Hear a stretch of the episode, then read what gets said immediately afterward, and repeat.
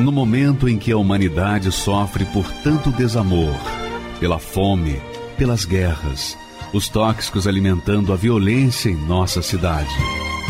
Esta emissora traz até você momentos de amor, paz e alegria, através de um programa feito com carinho para o seu coração.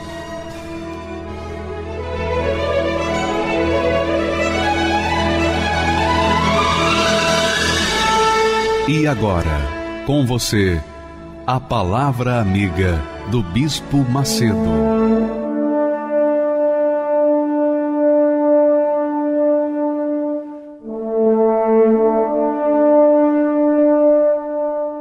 Olá, meus amigos, que Deus, o Deus Altíssimo, o Deus vivo, venha ao encontro das suas necessidades. Você sabia que Deus está sempre pronto para vir ao encontro da nossa dor, das nossas necessidades? Você sabia disso? Agora, é aquele negócio. Ele sempre está pronto para atender às nossas aflições, dores e tormentos. Sempre pronto para nos livrar. Só que para que isso venha acontecer, é preciso, da nossa parte, haver uma manifestação de fé. É preciso que a pessoa venha manifestar, esboçar uma fé na sua palavra, que diz que ele quer abençoar, que ele quer salvar, que ele quer curar, que ele quer libertar, que ele quer transformar a vida daqueles que o invocam. O próprio Deus já disse: Buscar-me-eis e me achareis, quando me buscar de todo o vosso coração. Não pode ser meia-boca, não pode buscá-lo de meia-boca, não pode ir na igreja e fazer uma reza, uma prece e achar que Deus vai estar pronto para atender. Não. Ele diz: Buscar-me-eis e me achareis quando me buscardes de todo o vosso coração. Então, o problema é que as pessoas, de forma geral, elas querem mágica, querem que Deus venha satisfazer suas vontades do jeito que elas estão vivendo, do jeito que elas querem, da maneira que elas querem. Isso é uma total ignorância a respeito do Altíssimo. Ele é Deus. Conosco, com você, comigo, ou sem nós, Deus continua sendo Deus. Quando ele vem ao nosso encontro, ele vem para nos fazer um favor. Um favor. Você sabia disso? Ele vem para nos tratar com dignidade. Mas ele também exige dignidade da nossa parte para com ele. Ele também exige respeito, reverência, temor, fé sobre todas as coisas. Nós falamos ontem a respeito de Davi. Davi disse assim: ele disse, tem misericórdia de mim, ó Deus, porque a minha alma está sofrendo, a minha alma está enferma, porque eu pequei eu pequei contra ti. Só isso. Quer dizer, Davi reconhecia que a alma dele estava enferma porque ele havia pecado contra Deus. Só que Davi veio a ele e disse: Tenha misericórdia de mim, Senhor. Então, veja que Davi manifestou uma fé simples mas uma fé que trouxe a resposta.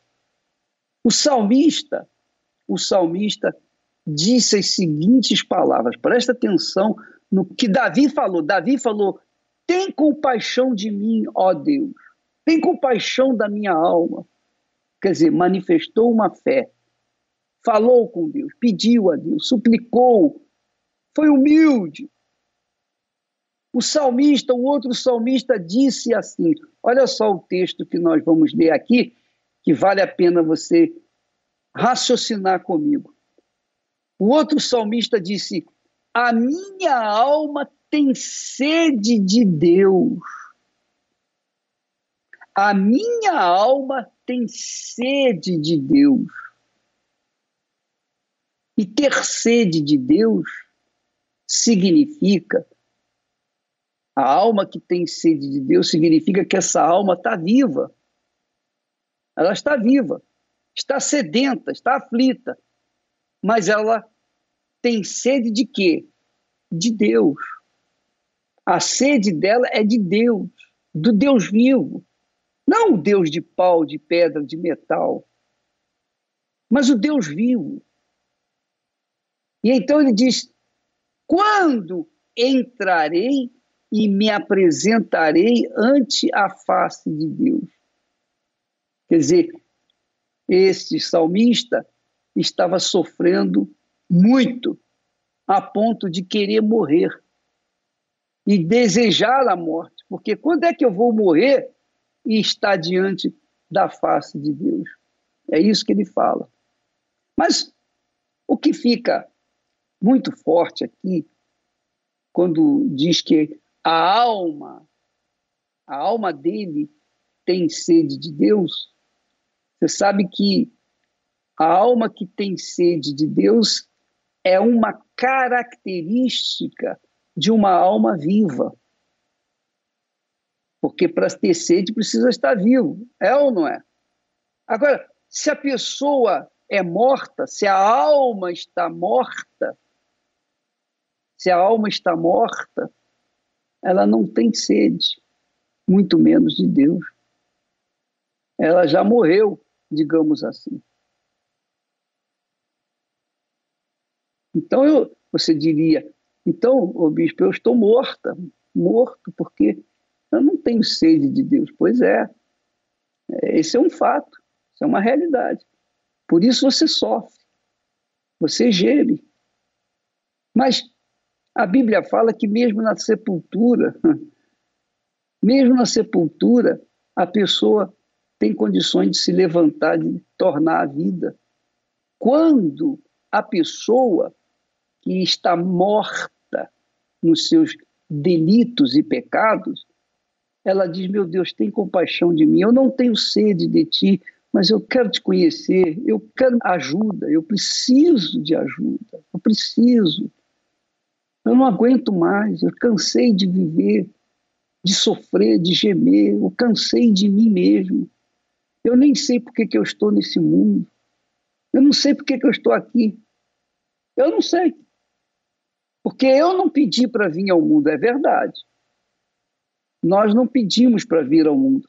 Mas Deus, na sua infinita sabedoria e grandeza, e compaixão, ele nos dá o direito de definir o nosso destino, de definir o nosso futuro.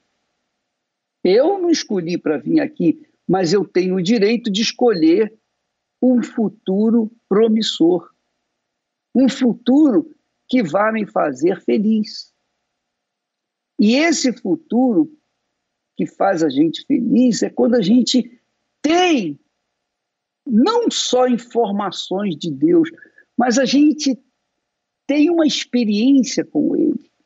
A gente passa a conhecê-lo como Ele é. Porque essa é a proposta que Jesus trouxe para nós. Jesus veio para nos salvar. Em seguida, ele subiu aos céus e enviou o Espírito dele para revelar a pessoa de Deus para aqueles que têm sede. Se você tem sede de Deus, você pode ter certeza que vai acontecer de você conhecê-lo pessoalmente. E é isso que é importante.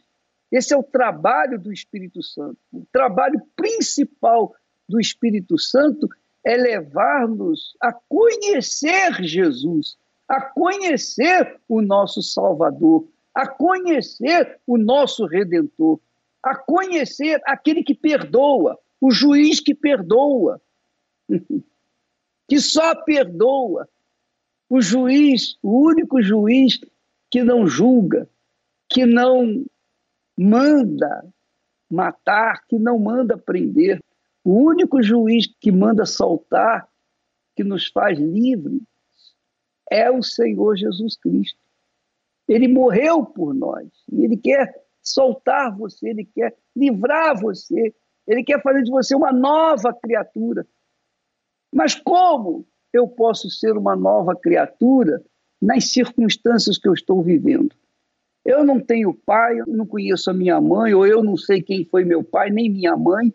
Eu fui jogado nesse mundo e eu tenho sido, desde criança, uma pessoa rejeitada por tudo e por todos.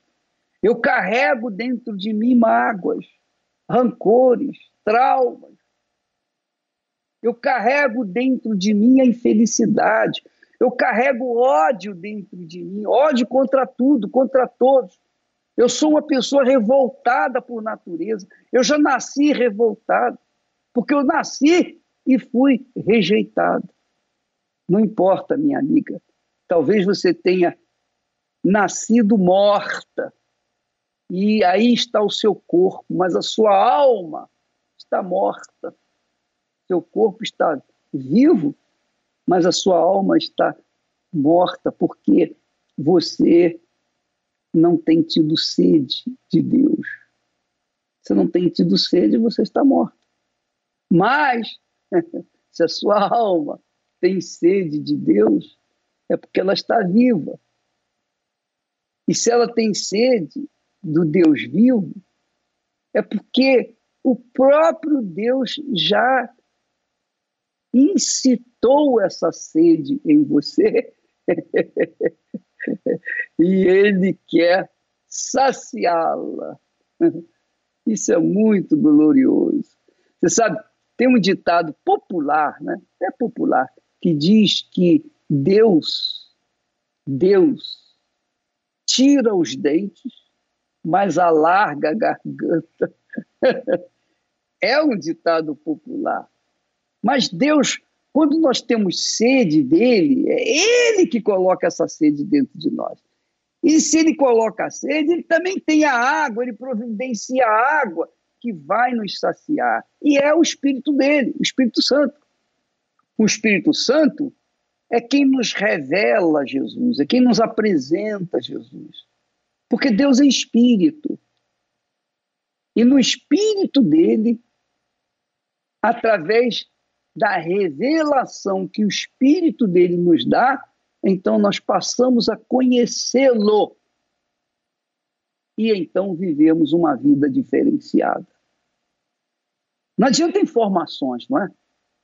Quantas pessoas têm um vasto conhecimento teológico, vasto conhecimento de Deus, da Bíblia, mas não conhecem o autor da Bíblia Sagrada. Infelizmente, essa é a realidade. Mas se a pessoa tem sede de conhecer o Deus, Deus vivo, então o próprio Espírito de Deus vem e revela Jesus, o Deus vivo, o Deus que encarnou, veio ao mundo encarnado para que nós pudéssemos ser salvos por ele. Ele quer te salvar, minha amiga, meu amigo. Ele quer libertar você, quer fazer de você uma nova criatura. Porém, você há de convir.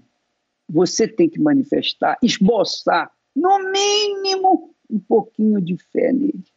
É a mesma coisa. Você vai no médico, você vai ao médico, mas você não crê no médico, você não acredita naquele médico, então Ele fica esperando você falar as suas necessidades e você fica calado, não fala nada. Ele pode ajudá-lo, ajudá-lo, mas você não fala o que está a sentir. O que, que vai acontecer? Nada. Ele não pode te ajudar. Assim é Deus. Ele é o médico dos médicos. Se a gente não se aproxima dele, se a gente não esboça a nossa fé, se a gente não esboça a nossa confiança nele, falando, reclamando, pedindo, lamentando, seja lá como for, mas uma expressão de fé, então, se a gente não faz isso, não acontece nada. Então, minha amiga e meu amigo, se a sua alma está morta,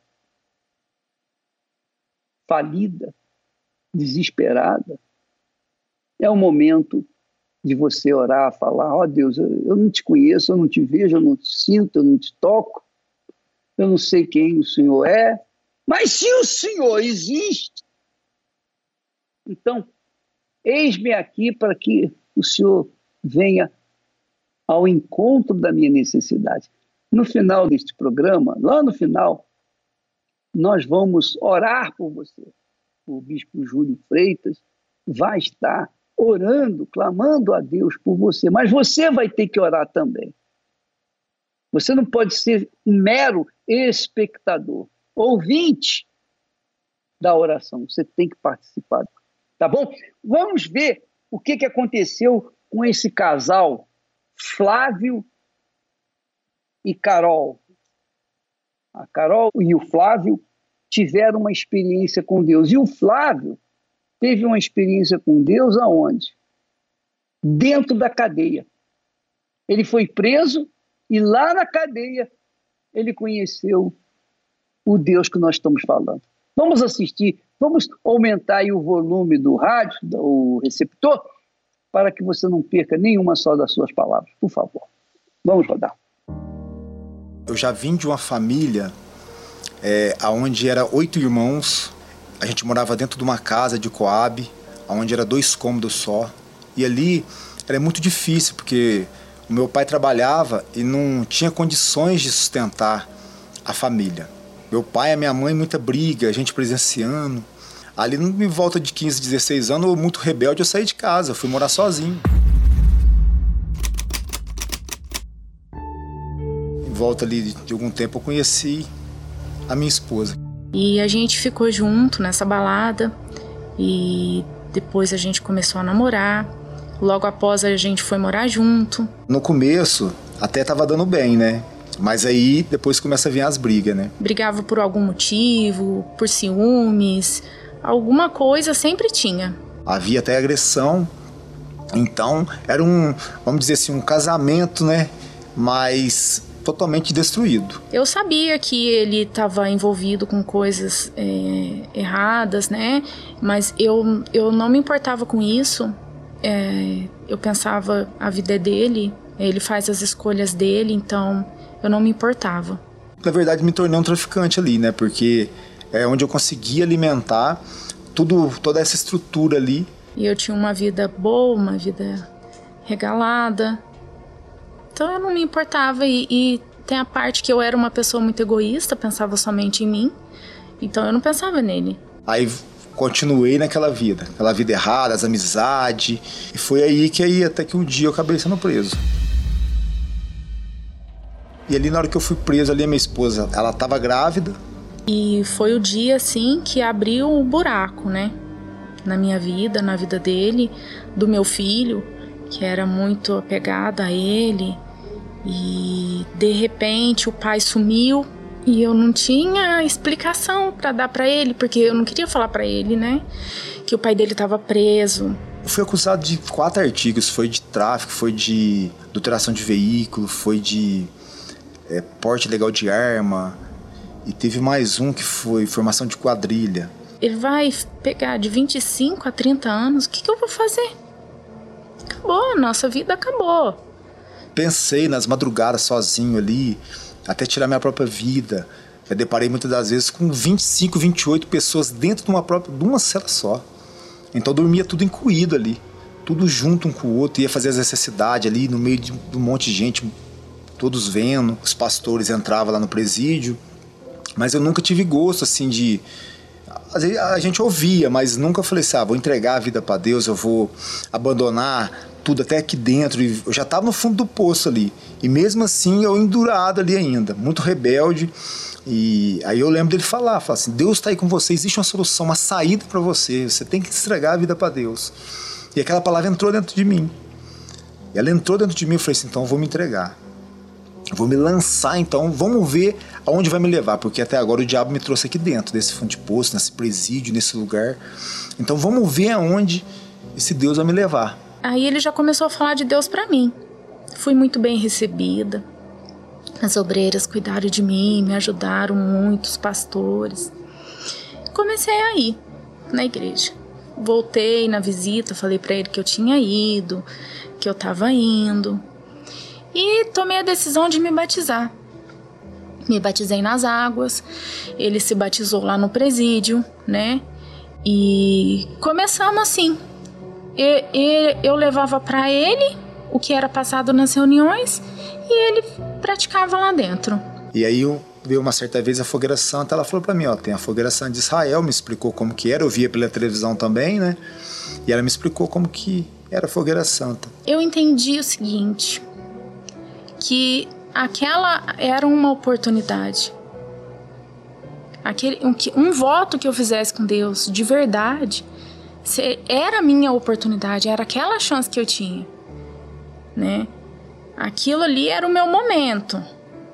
Era Deus me chamando. Aí ela falou assim, então, aí eu peguei o envelope, se lança no altar, coloca teu sacrifício lá e vamos deixar de, nas mãos de Deus. Isso já tinha se passado um ano e um ano e cinco meses. E eu, o meu voto foi assim. Meu Deus, eu tô sofrendo porque eu tô sozinha aqui fora com duas crianças. Quero que o Senhor traga ele de volta. Mas se for para o Senhor deixar que ele venha, mas para ele vir do mesmo jeito que ele entrou lá, o homem que ele era antigamente, eu não quero. O Senhor deixa ele lá.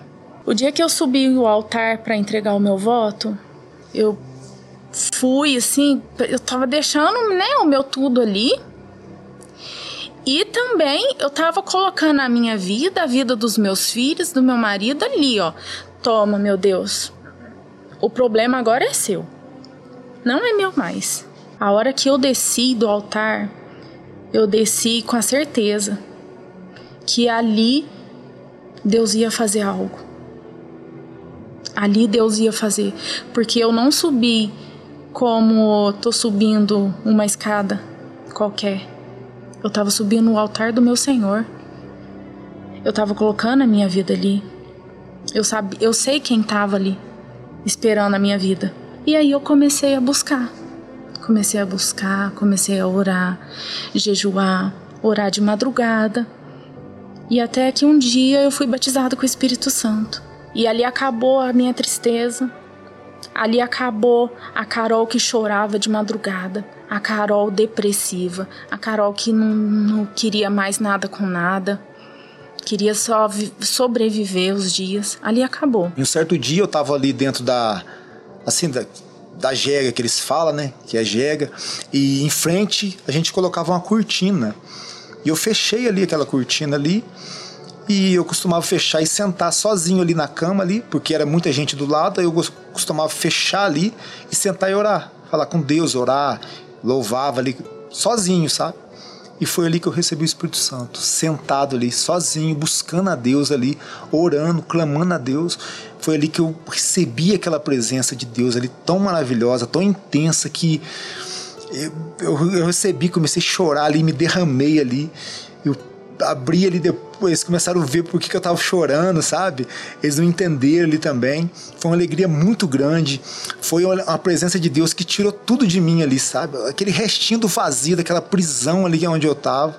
Foi aonde ali que eu recebi o Espírito Santo e eu fui liberto ali do último vazio que eu tinha, porque ainda tinha um pouquinho ainda, faltava alguma coisa para mim. Eu sabia que o que faltava era o Espírito Santo. E quando eu recebi ele, foi uma coisa maravilhosa, foi uma coisa intensa. Preso dentro do lugar daquele de sofrimento, mais livre, cheio da presença do Espírito Santo. Eu não sei se você observou o detalhe do Flávio. Ele falou que estava ali, colocou uma cortina para separá-lo dos demais presos, e ali ele falava, ele orava a Deus: ó oh Deus, tem misericórdia de mim, tem compaixão de mim. Então, de repente, o Espírito Santo desceu sobre ele. E os amigos dele não entenderam nada, porque ele começou a chorar de alegria. Quer dizer, no meio de outros marginais, naquele ambiente hostil, completamente avesso a uma igreja, a um altar, naquele ambiente, o Flávio disse: Ó oh, Deus, tem misericórdia de mim. E o Espírito Santo desceu sobre ele. Mas não desceu sobre os demais companheiros dele. Os outros que estavam lá ao seu redor mantiveram-se lá e não aconteceu nada. Mas aquele que invocou o Deus vivo foi visitado pelo Deus vivo, pelo Espírito do Deus vivo. Então, amiga e amigo, é assim. É como falamos inicialmente. Deus fala: buscar-me-eis e me achareis quando me buscardes de todo o vosso coração. Então, o Flávio buscou de todo o coração dele, recebeu. Os outros não buscaram, embora estivessem lado a lado com o Flávio, eles não viram nada, não sentiram nada, não aconteceu nada. Mas na vida do Flávio houve essa transformação que você vai ver no testemunho completo dele. Muito importante isso, minha amiga e meu amigo. Você vê que Deus, quando nós nos individualizamos nossa busca, quando nós colocamos a nossa alma no altar de Deus, pode ser numa prisão, num hospital, num, pode ser em casa, no trabalho, pode ser no caminhão, na boleia no caminhão ou no automóvel, onde quer que a pessoa esteja, quando ela coloca a sua alma no altar, espiritualmente falando, é isso. Ela coloca toda a sua força, toda a sua fé na palavra de Deus, na promessa de Deus, invoca-me e eu te responderei. Então Deus responde a essa pessoa, onde quer que ela esteja, debaixo do viaduto, não importa a condição dela, bandido, mocinho, homem, heterossexual, homossexual, lésbica, seja lá o que for, não importa a instrução, não importa a profissão, não importa o gênero da pessoa, não importa nada. O que importa é que quando uma alma invoca o Deus vivo, o Deus vivo vem em socorro a essa alma. Isso é religião? Não. Isso é doutrina? Não. Isso é a palavra, a promessa de Deus para os que creem. Quem crê, busca. Quem não crê, não busca. Quem tem sede, busca. Quem não tem, não busca. O jejum de Daniel, que começaremos nessa, nesta sexta-feira à noite, meia-noite, começa zero hora de sábado agora, é para justamente essas pessoas que têm sede de Deus. Quando você vai disponibilizar sua mente apenas para o que é limpo, que é puro, que é reto, pensar apenas nas coisas de Deus. Isso é jejum. Deixar as informações seculares de lado. É claro que você quer assistir a novela A Bíblia, que não é uma novela, é realmente são fatos que aconteceram no passado, é uma realidade. Você quer conhecer como Deus age? Não tem problema, você vai absorver os pensamentos de Deus. Quando você vai ler a Bíblia, quando você vai ouvir uma canção que fale das coisas divinas, então ali você está mergulhando no mar do Espírito Santo, o Espírito de Deus, e você vai ser saciado. Um mês depois, eu estava em casa, me arrumando para ir para a igreja, para reunião. Era uma quarta-feira, tinha Santa Ceia. E dez minutos antes de eu sair de casa, o telefone tocou. E eu atendi. Tava falando para eu ir buscar o Flávio, que ele tinha sido solto. Ninguém esperava, porque os advogados não sabiam. Eu não sabia, minha esposa não sabia, ninguém sabia.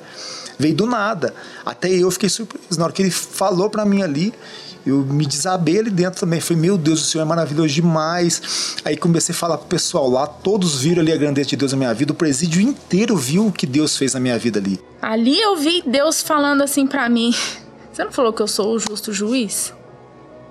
Né? Eu julguei a tua causa. Tá aí. O que era para ser 25, 30 anos foi um ano e oito meses ela estava me esperando e na hora que eu fui saindo, é uma distância, né? Então, uma distância, eu vi ela lá, falei, não tô nem acreditando, meu Deus. Naquele momento ali, eu levantei as mãos pro céu, falei, meu Deus, o Senhor é maravilhoso demais, o Senhor é grandioso demais. Eu não tô nem acreditando que eu tô saindo desse lugar depois de um ano e oito meses, meu Deus. Deus transformou, pegou mesmo ali aqueles cacos, um caco e transformou, fez um vaso novo.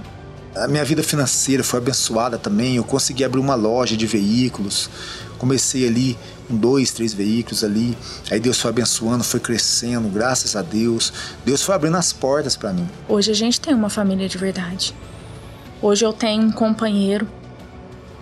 Tudo que a gente vai fazer, a gente depende um do outro. Hoje nós somos amigos, companheiros de fé.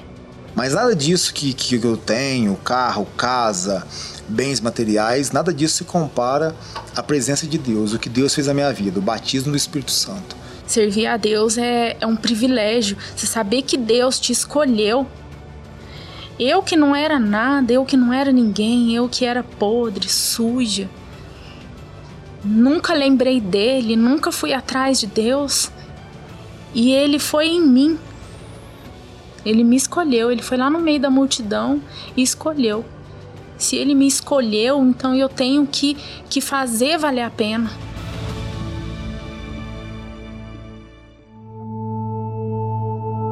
Corpo, alma e espírito. Sim, o ser humano é muito mais do que carne e ossos.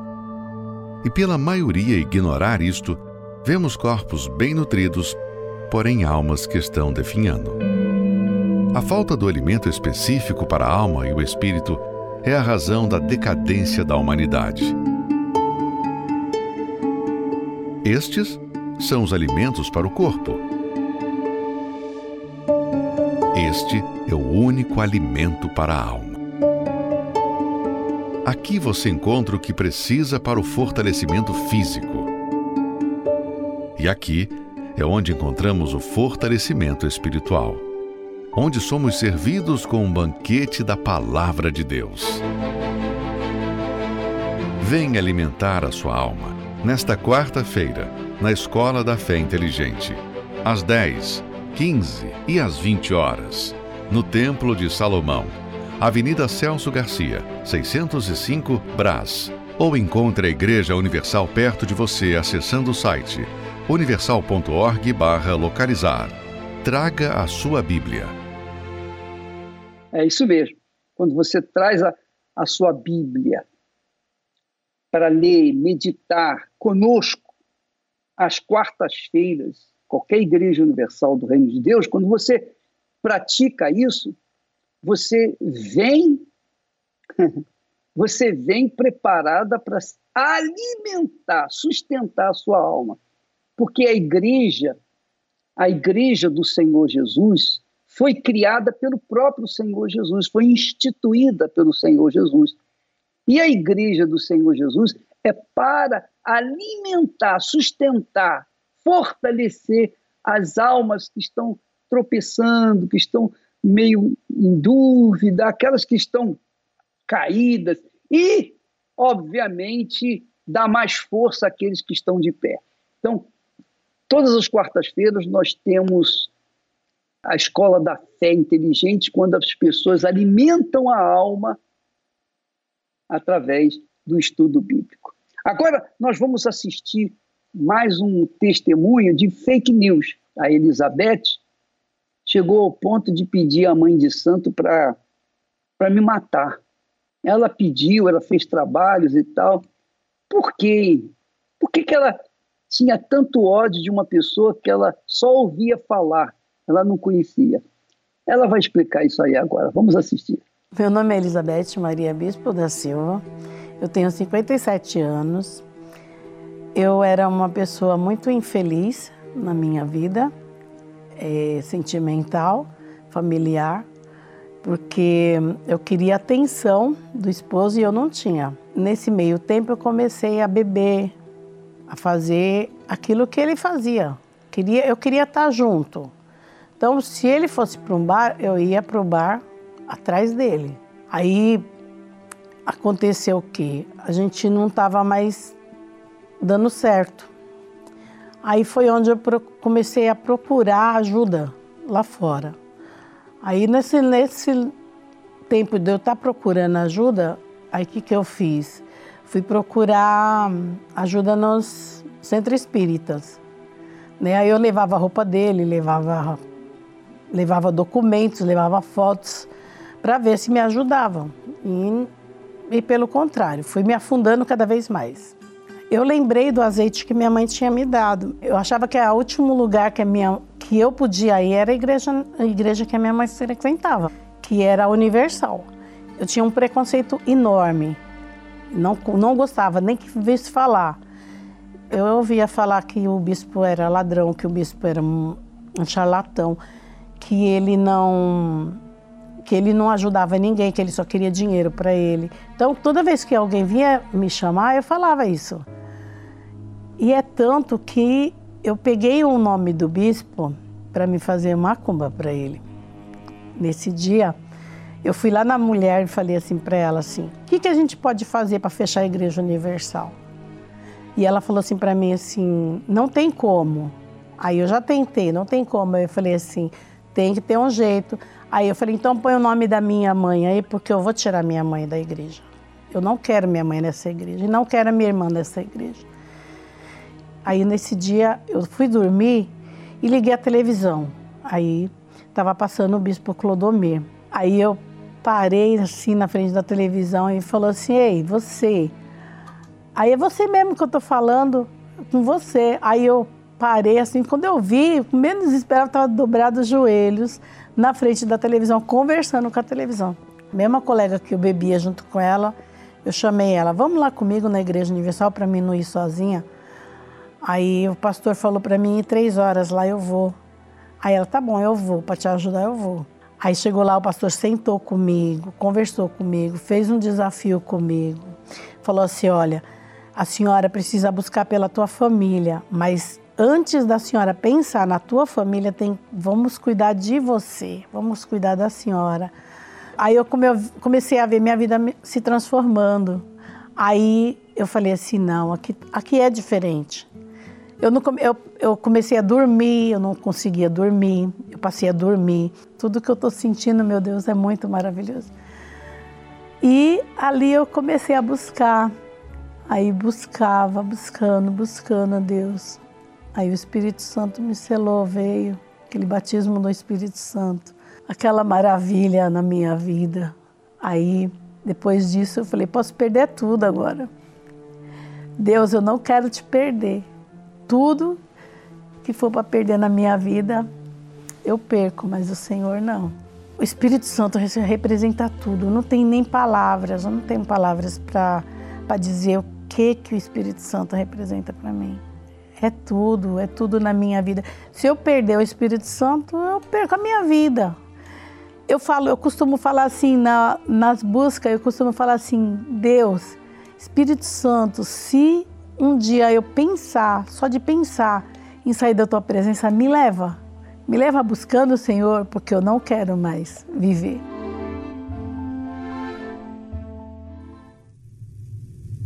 Observe bem esta imagem. Por alguns segundos, tomamos a sua atenção. Agora pense: quantas outras coisas têm consumido o seu precioso tempo? Nessa avalanche de informações, o ser humano ouve em média mais de 100 mil palavras por dia. Sem perceber, permitem entrar na sua mente as coisas mais prejudiciais e devastadoras. Que tal fazer em 21 dias uma desintoxicação interior e investir tempo naquilo que realmente trará benefícios para toda a sua vida? Participe do Jejum de Daniel, de 11 a 31 de dezembro, terminando na Grande Vigília da Virada começando 2022 com o Espírito Santo.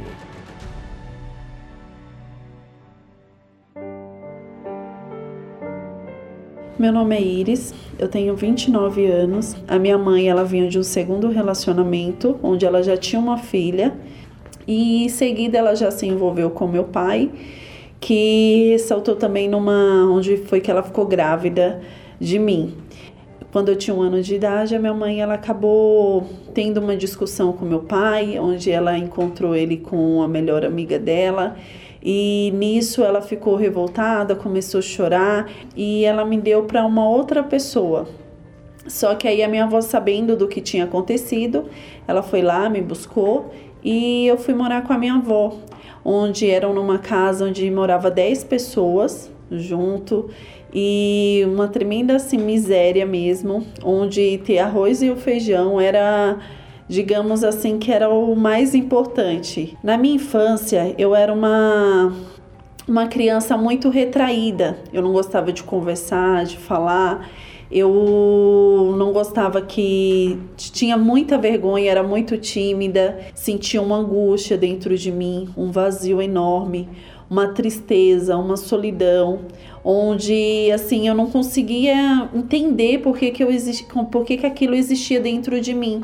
Eu senti muito, eu sentia muita falta de ter uma família. Eu olhava para as minhas amigas e eu não entendia porque eu era a única que não tinha uma família porque que comigo era daquela forma, porque todas tinham pai, mãe, tinha uma casa estruturada, mas eu não tinha isso. Até que eu comecei a escutar vozes é, pensamentos que vinham em mim, que eu tinha que me suicidar, que eu não servia para nada, que a minha mãe ela só estava naquela situação porque era minha culpa, nada na minha mãe dava para minha mãe dava certo, que ela não tinha um relacionamento porque ela tinha eu e a minha irmã e que eu acabava sendo um peso.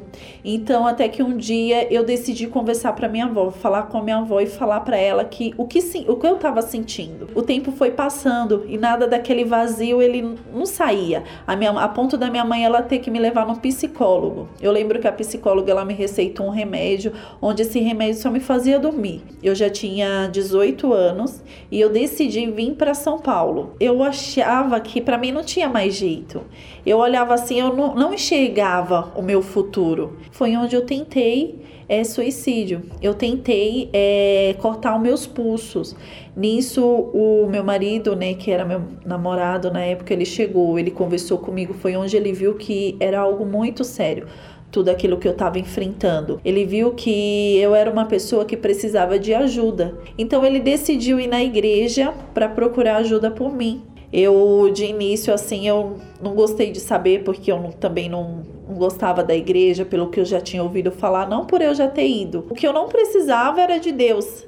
Então eu queria continuar na vida que eu, que eu levava, mesmo eu estando ali no fundo do poço, mesmo eu sentindo aquele vazio, mesmo tão, tão depressiva, né, sentindo a angústia que eu sentia, com aquelas vozes na minha cabeça que vinham a todo momento, com aquele desejo de suicídio, mas eu achava que eu não precisava de Deus. Comecei na Igreja Universal só para agradar ele. Ia lá, não prestava atenção na reunião, não ouvia a palavra, ficava com a cara fechada, com a cara emburrada. E teve um dia que ele falou: por que você não decide conversar com o pastor? Vai lá, conversa com o pastor, pede orientação para ele, quebra esse orgulho seu. E eu fui lá e conversei com o pastor. E eu lembro que ele falou assim: você tem duas opções. Você vem só por vir, só para agradar ele, ou você vem dar uma oportunidade para Deus mudar a sua vida. E eu peguei aquela palavra para mim. E eu falei assim para Deus, eu falei, meu Deus, eu tô vindo, nada tá acontecendo, não tô vendo mudança. Eu vou dar uma oportunidade para o Senhor. E se na minha vida não acontecer nada, se eu não mudar, se esse vazio, essa angústia não sair de dentro de mim, nunca mais eu volto. Eu deixei Deus ele mudar a minha vida. Eu primeiro quebrei aquele orgulho que existia dentro de mim e pouco a pouco eu fui vendo a mão de Deus agindo na minha vida. Ele foi transformando a minha pessoa, aquela pessoa arrogante, o meu semblante foi mudando, o meu comportamento. O pastor um dia chegou para mim e falou assim: "Olha, você precisa receber o Espírito Santo, porque é aí que vai mudar toda a sua vida. Você vai ser uma nova pessoa, você vai conseguir permanecer com Deus até o fim." Então eu comecei a buscar o Espírito Santo. Então assim, eu via que eu não precisava de pessoas, eu não precisava de coisas, não precisava de remédio, eu não precisava estar numa balada, eu não precisava beber para sentir paz, para sentir feliz, porque aquilo era tudo momentâneo, é tudo coisa de momento. E Deus não, Deus ele queria me dar uma paz eterna. O Espírito Santo queria, não era só o momento que ele queria me, me dar, não, ele queria me dar uma vida eterna. Então eu estava num propósito com Deus. E foi naquela noite, naquela quarta-feira, onde ali eu tive o meu encontro com Deus. Foi onde eu vi que Deus ele tinha perdoado todos os meus pecados, que aquela velha criatura já não existia, que ele já tinha me transformado e naquele momento eu recebi o Espírito Santo. A paz dentro de mim logo em seguida veio. Eu senti uma alegria muito grande. Eu saí daquela reunião em paz Sabe, eu tinha certeza que ali era o, que era o Espírito Santo pela paz que estava dentro de mim. Então foi onde veio em mim o desejo, de ganhar almas, a alegria de falar, de, queria falar para todo mundo daquele Deus, falar daquela paz que existia dentro de mim, aquela pessoa que um dia tentou suicídio, que não tinha nenhuma perspectiva de vida, que não é, se sentia a pior, a pior das pessoas, naquele momento aquela pessoa passou a sentir paz, que é a paz do Espírito Santo. Hoje eu sou uma pessoa feliz, uma pessoa alegre, eu tenho a minha família, sou casada, muito bem casada, graças a Deus. E é o que eu costumo falar, né? Hoje eu tenho tudo o que eu preciso. Acima de tudo, eu tenho o Espírito Santo. Nada se compara, mas nada se compara à alegria de ter o Espírito Santo. Porque eu entendo, hoje eu entendo, sem o Espírito Santo eu não sou nada. O Espírito Santo é a minha maior alegria, a minha maior prioridade.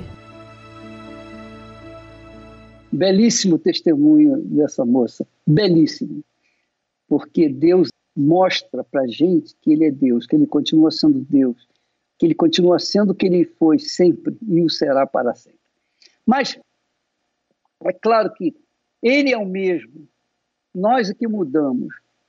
Mas se a gente quer chamar a atenção dele, o bispo Júlio Freitas vai estar orando agora para você, você vai se unir com ele nessa oração, e ele em seguida vai explicar para você o que, que significa entregar a alma no altar. Entregar a alma no altar, entregar tudo, é a vida inteira, porque a, a nossa alma é a nossa vida. A nossa alma é a nossa vida. Quando a gente coloca a alma no altar, deixa na mão de Deus, então o resto vai acontecer, porque ele quer fazer o melhor na sua vida, na nossa vida. Vamos então agora entrar em oração com o Bispo Freitas e voltaremos amanhã neste horário em nome do Senhor Jesus. Graças a Deus. Elevo os meus olhos para os montes, de onde me virá o socorro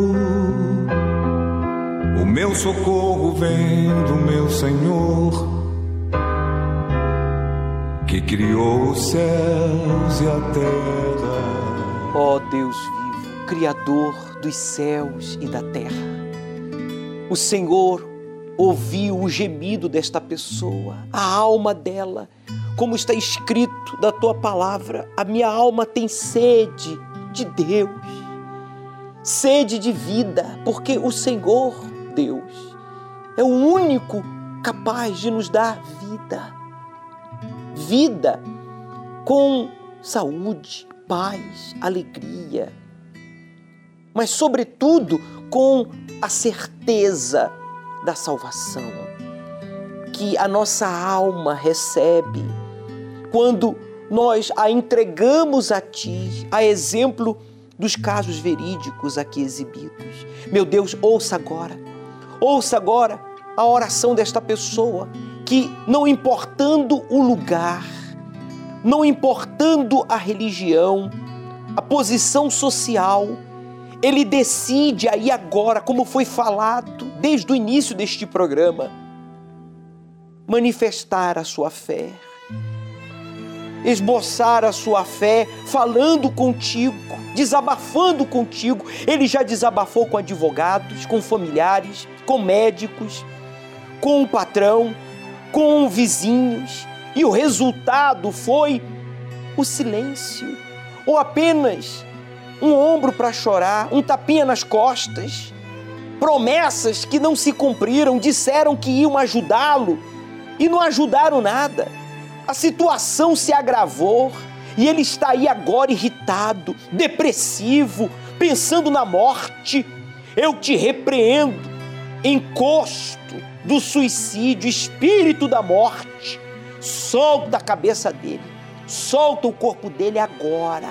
É agora. Aproxime-se, meu amigo, do seu televisor, do seu computador. Coloque a sua mão sobre a palavra de Deus a sua alma tem sede do Deus vivo, então é porque você não está vivo. Você não está vivendo, você está vegetando. Você não tem paz, não tem prazer para viver, cuidar da sua vida, da sua família, do seu trabalho, dos seus estudos. Coloque a mão sobre esta palavra e repita comigo: Deus, diga Deus vivo se é verdade o que está escrito aqui, agora, diga agora, eu quero ver este sinal, eu preciso deste livramento. Fale com Deus do que você precisa e agora. Seja a cura, a libertação, uma direção, seja uma resposta tão aguardada, tão esperada. E diga agora, em o nome de Jesus, todo mal, fale com força. Quando eu tire as minhas mãos da tua palavra, que saia todo mal da minha mente, do meu coração, do meu corpo, da minha alma, pois ela tem sede de ti. Diga: saia todo mal. Respire profundo. Repita o que está escrito na palavra de Deus. A minha alma tem sede de Deus, do Deus vivo. Ah, meu Pai, sacia esta sede. Que as compras, os bens materiais, a fama, as joias, a casa de luxo, as viagens, as festas não puderam proporcionar. E esta pessoa que nunca teve nada na vida, que está num barraquinho, numa casa, numa zona rural, esquecido por tudo, por todos, mas não por ti.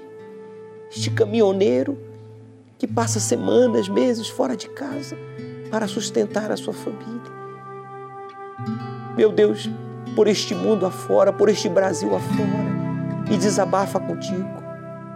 Receba agora a vida, o vigor que vem de ti, a paz na alma, e que eles te conheçam Sim, meu Pai, pois nós entregamos a todos em tuas mãos. Consagra esta água como um ponto de contato.